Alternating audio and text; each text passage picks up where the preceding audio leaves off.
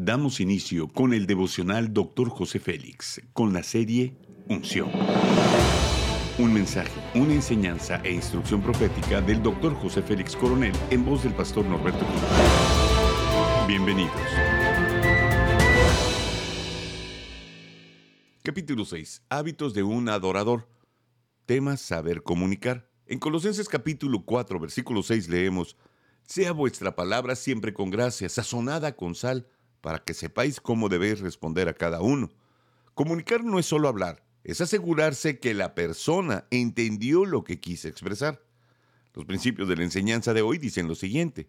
¿Qué provocan tus palabras cuando hablas? Enojo, tristeza, indiferencia, desconsuelo, turbación, rencillas, temor, ansiedad.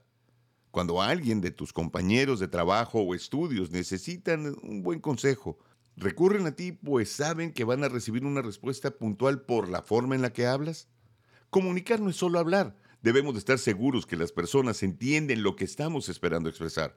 La responsabilidad es para el que habla más que el que escucha.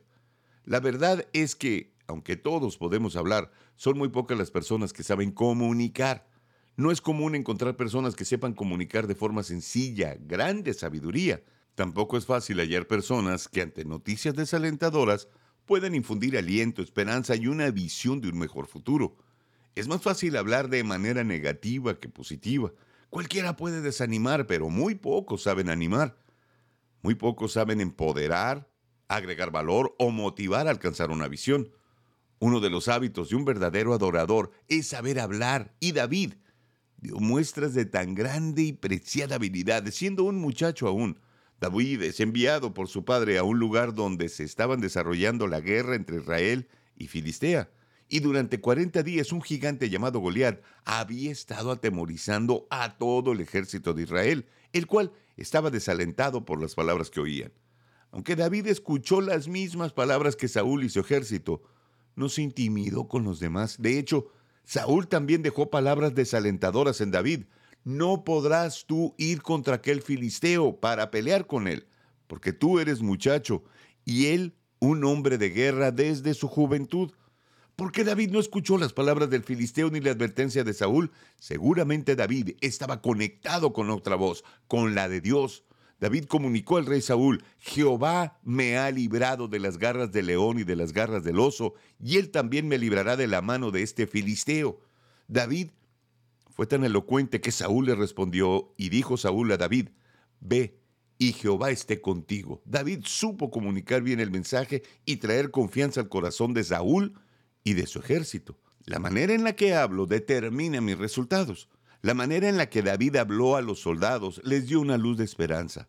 Esa esperanza hizo que alguien le comunicara a Saúl, quien a su vez elevó su expectativa y lo hizo venir. La manera de hablar de David con tanta seguridad y fe en Dios hizo que Saúl considerara la posibilidad de que David se enfrentara a Goliat. David enfrentó al filisteo comunicando el futuro.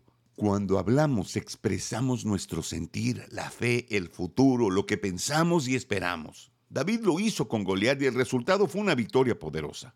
La aplicación de la enseñanza de hoy dice lo siguiente. Esta es la comunicación de David al filisteo. Tú vienes a mí con espada y lanza y jabalina, mas yo vengo a ti en el nombre de Jehová de los ejércitos, el Dios de los escuadrones de Israel, a quien tú has provocado.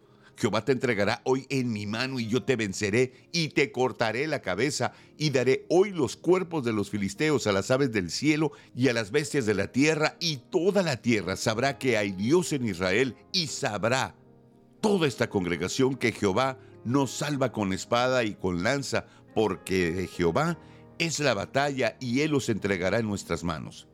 Haz conmigo esta declaración de fe. Comunicaré con eficiencia mis palabras a los que debo entregar mi mensaje. Fijaré mis altas expectativas de buen comunicador. Amén. Oremos. Poderoso Dios, te entrego mi mente y mi corazón para que me uses de manera gloriosa. Estoy listo para aprender a ser un buen comunicador. Estaré avanzando seguro en los desafíos de esta vida. Gracias por darme la oportunidad de servirte, Señor. Amén.